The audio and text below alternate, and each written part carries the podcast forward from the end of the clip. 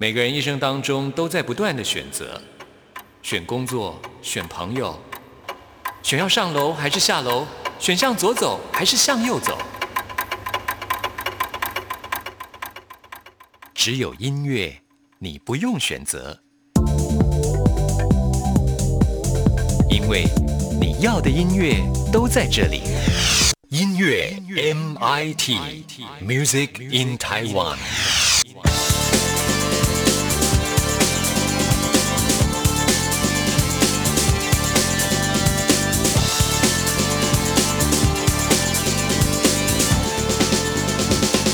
亲爱的听众朋友，大家好，欢迎收听今天的音乐 MIT Music in Taiwan，我是谭志毅。十二月二十五号就是耶诞节了，相信听众朋友呢也会期待能够在耶诞节享受那种温馨的气氛啊。所以在今天的 DJ 音乐盒单元当中呢，就要跟听众朋友来介绍一个圣诞节的音乐会，而且我们一次呢就邀请了三位音乐家来到我们节目当中啊。首先要来介绍的就是呃钢琴家段新宇，新宇你好。Hello，各位听众朋友们，你们大家好，我是段心瑜。另外呢，我们要来介绍的就是长笛演奏家徐之奇。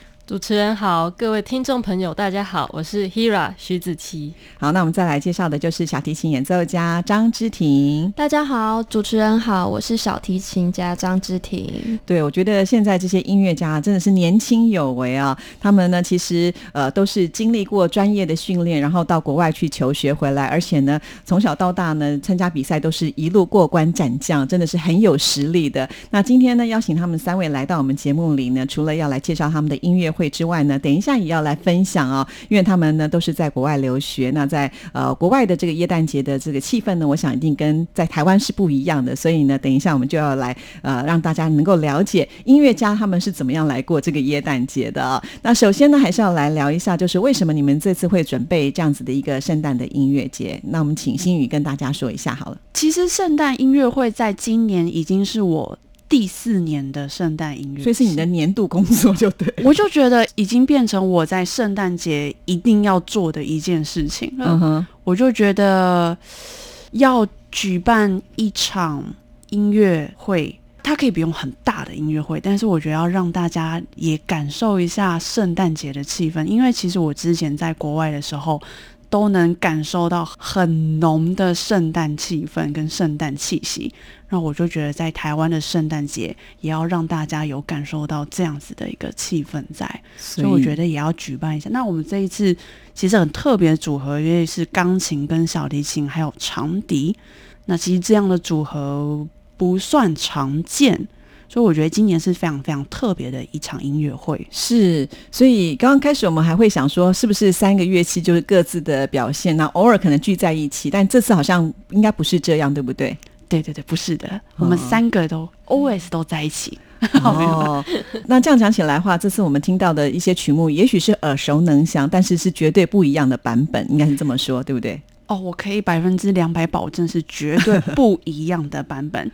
大家会听到非常耳熟能详，是传统经典的圣诞歌曲，但是我们还特别邀请了台湾作曲家肖玉婷帮我们来编曲，把它改变的可能像莫扎特风格啊，或者是流行，或者是爵士，或者是比较抒情的风格，所以其实都一样是圣诞歌曲，可是你会听到非常多感觉、感受跟风格的。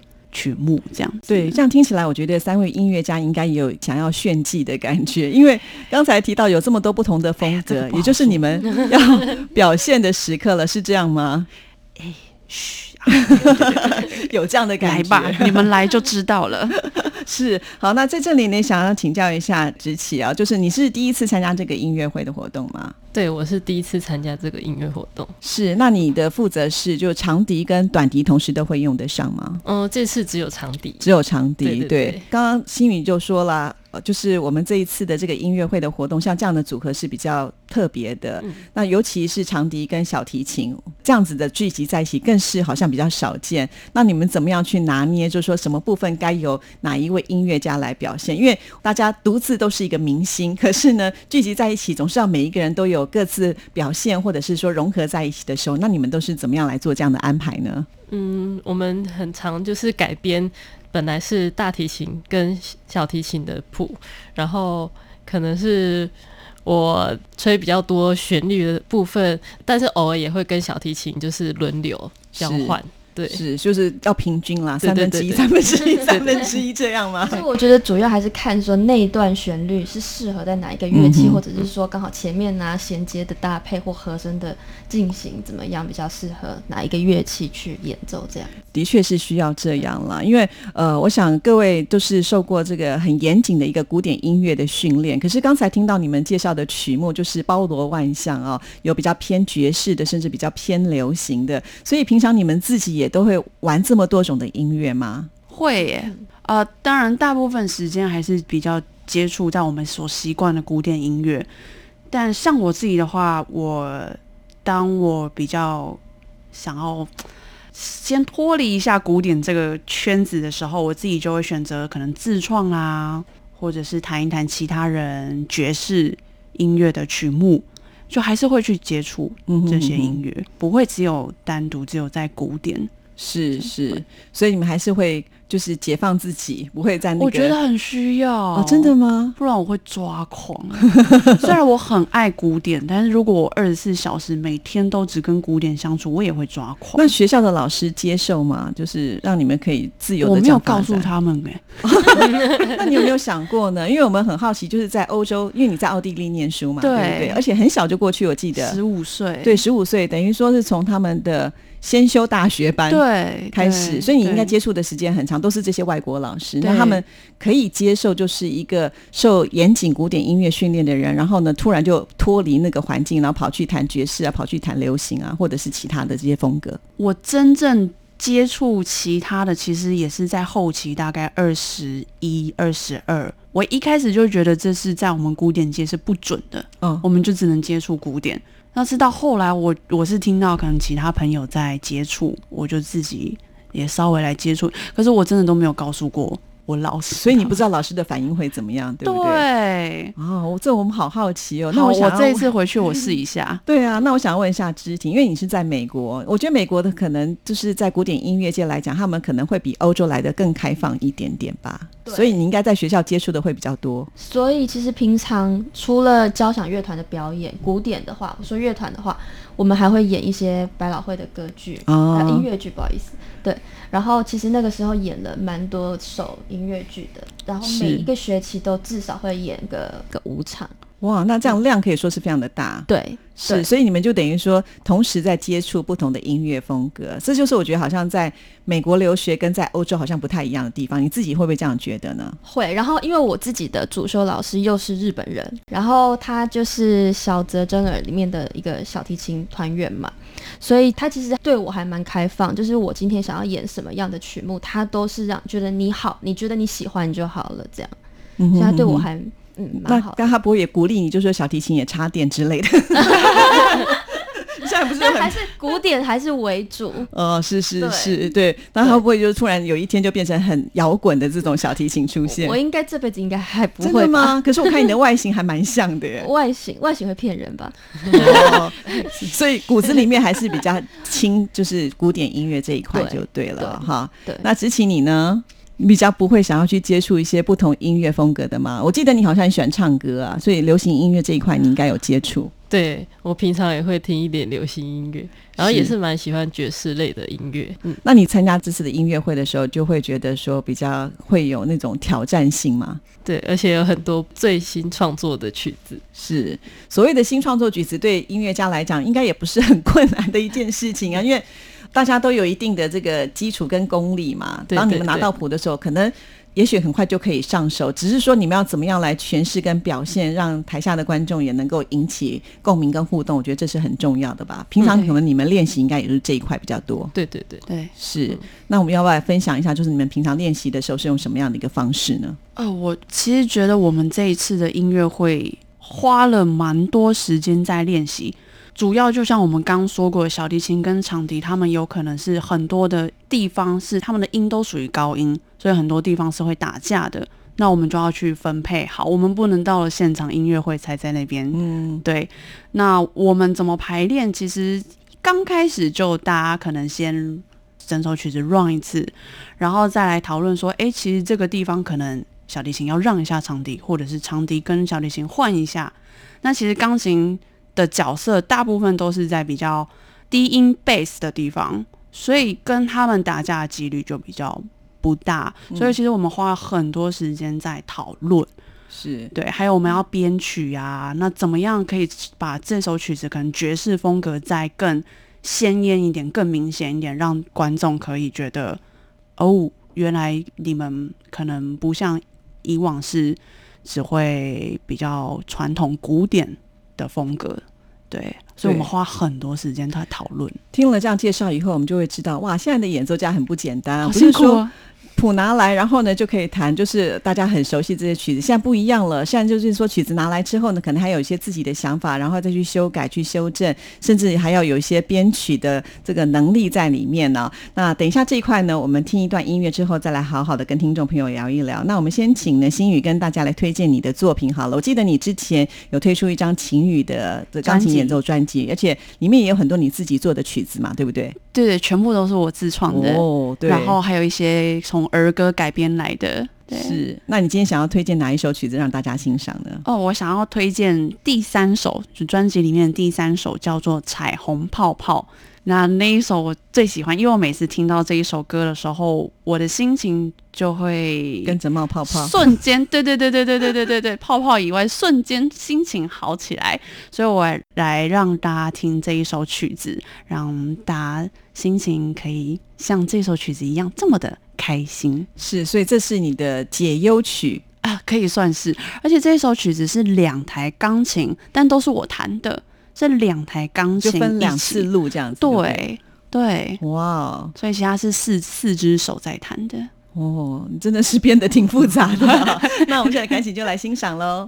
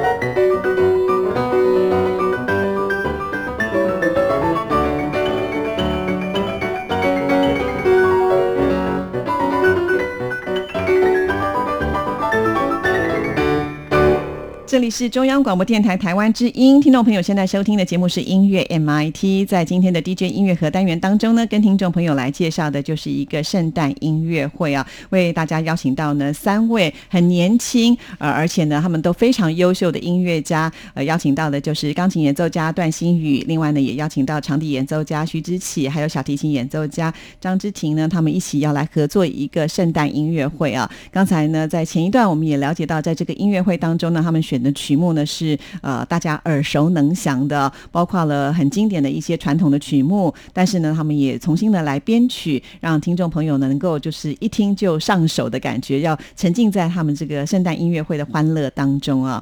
其实我发现现在的很多的音乐会的活动呢，不再只是很单纯的就是音乐家在台上表演，然后观众只能在下面鼓掌拍手叫好而已啊。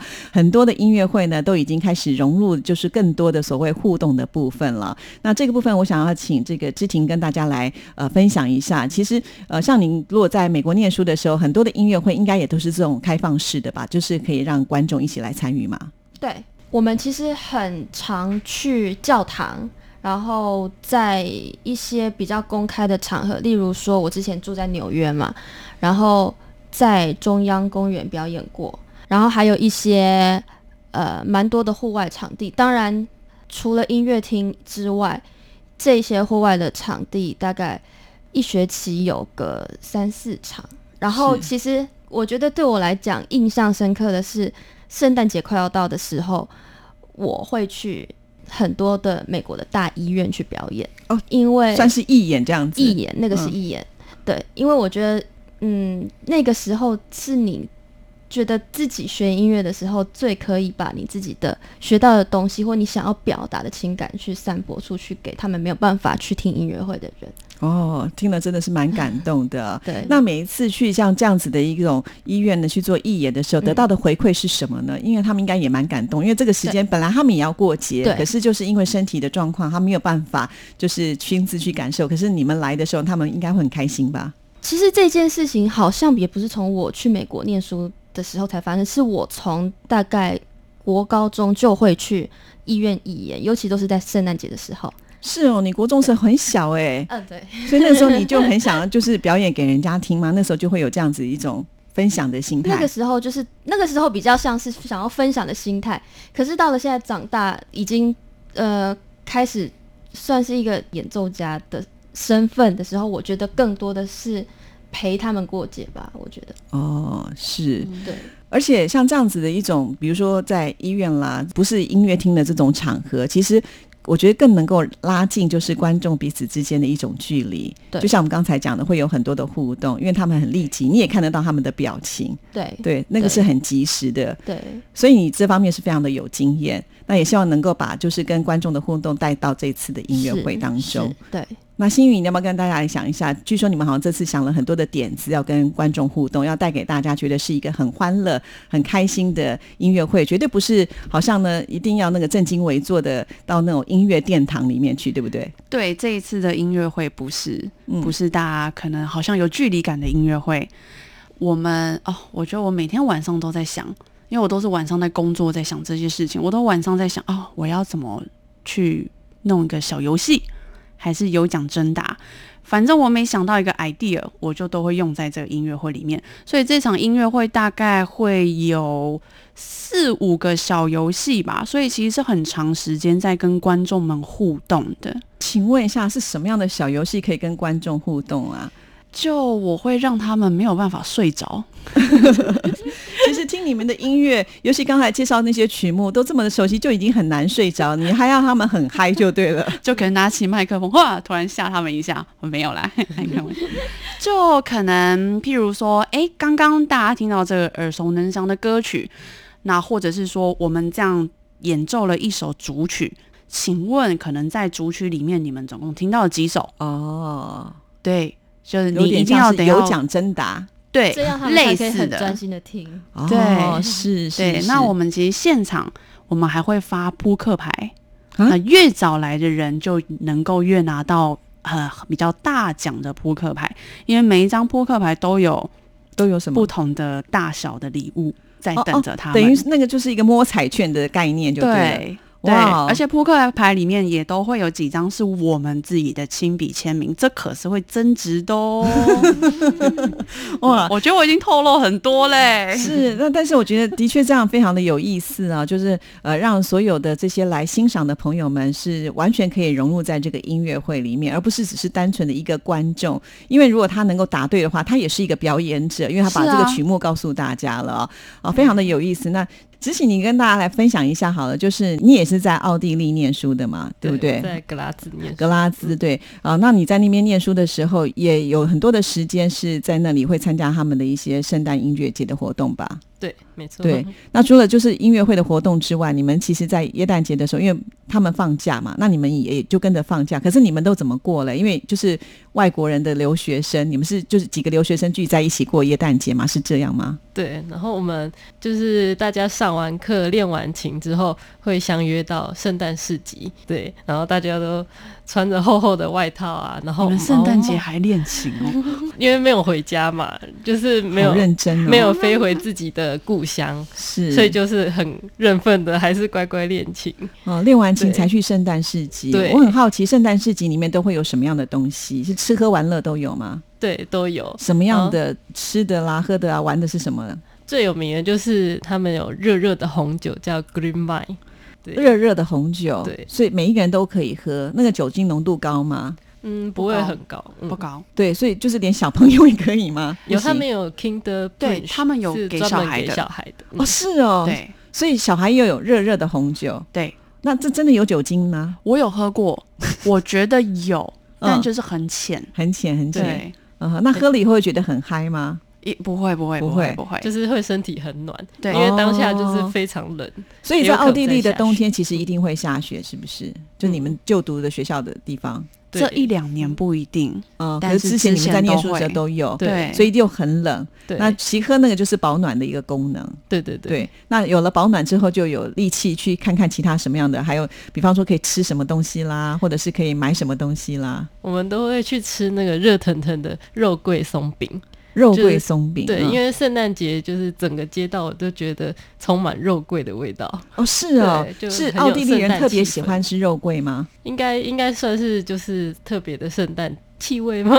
味道是哈，因为他们其实有些吃的食物跟像我们刚刚讲这些酒，他们是在圣诞节才有，其他时间是都买不到的。哦，真的就是限定版，圣诞限定版，对。对，也就是说，你如果要吃这些东西，就等到这个节日。对，啊，所以大家都很期待、很开心。真的不像我们配上那个手会发抖的天气，对，然后拿着那个很热腾腾的酒，然后这边抖抖抖抖抖，真的很不一样。哇，那喝完以后就很暖啊，很暖，然后就可以再吃那个热腾腾的松饼。对，然后你讲话都会冒出那些烟，真的那个画面就，然后旁边是白白的，全部屋顶都白色世界。那请问一下，这个时候在市集会不会有音乐啊？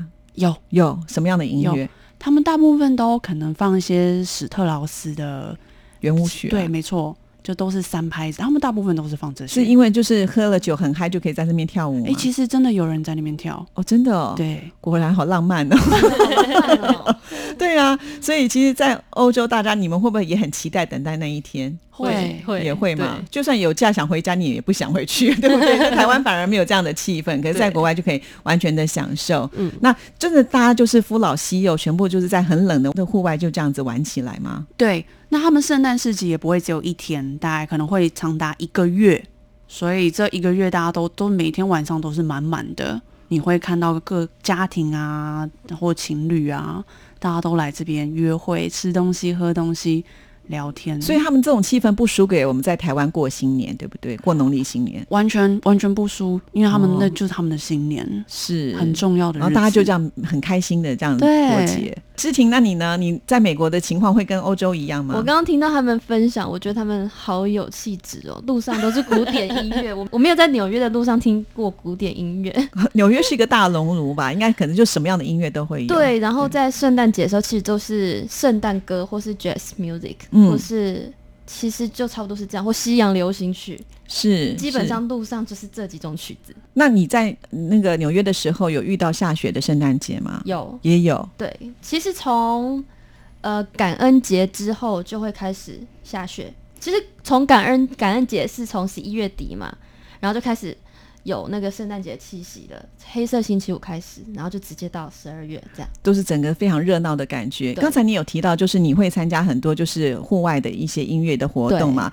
那其实纽约冬天也很冷，我就很好奇啊，像你们这样子在那么冷的情况之下，一般的人的手指可能都会非常的僵硬，可是你们还要在台上表演，小提琴又特别的需要这个灵敏的手指，那怎么办呢？你们都怎么样？还好还好，因为其实。在冬天的时候比较少会有那个户外的表演，嗯，基本上都是春天、秋天是。夏天才会有，所以在冬天的时候大概也看不到所谓的街头艺人，呃，还是会有 地铁还是会有，很冷，可是他就不会在户外就对，会在地铁。里，可是还是很冷，还是很冷，对，像那种很冷的时候，你们手指头僵硬怎么办？我其实出门都一定是戴手套，然后戴到真的到琴房了才会开始拔掉，然后拉琴这样。所以你们都很保护自己的手指头，对不对？就不能够做任何的家事，还照做吧？因为在国外没有啊，我不做哦。那个煮饭我也不做。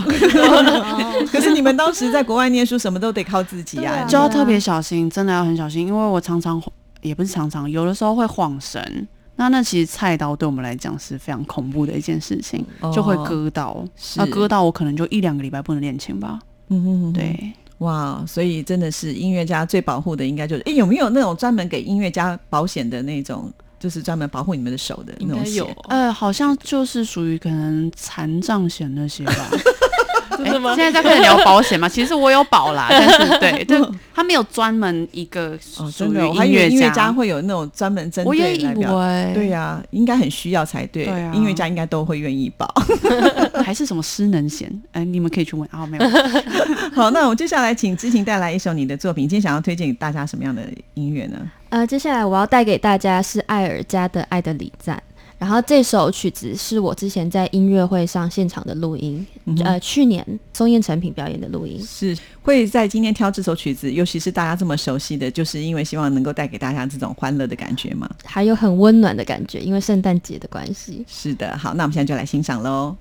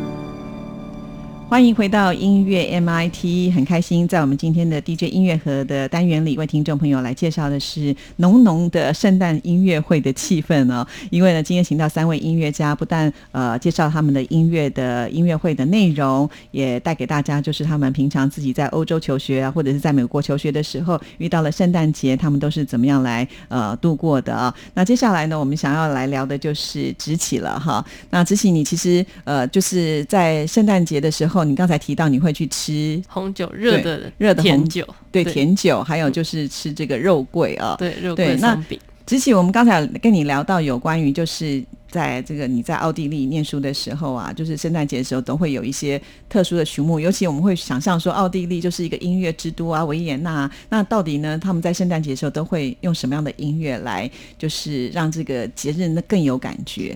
嗯，他们在圣诞节一定会演出一首呃。柴可夫斯基著名的芭蕾舞剧《胡桃钳》，为什么呢？嗯，因为《胡桃钳》的故事背景就是在圣诞夜，嗯，然后很很多当中的旋律都相当耳熟能详，像是唐梅仙子。哦，你今天要帮我们示范对不对？对，带了短笛，这短笛好漂亮，来帮我们吹一段，让我们听众朋友来听听看那个旋律。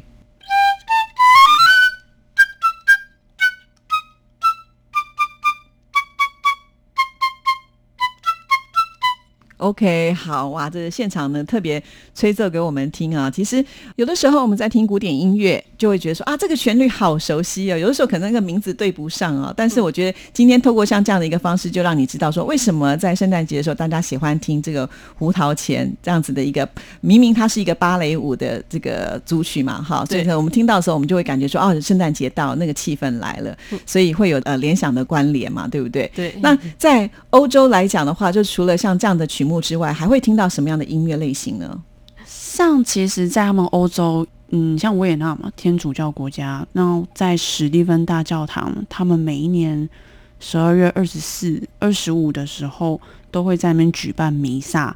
那其实听到的曲子，也大部分就是那些传统的圣诞歌曲，譬如说平安夜啊。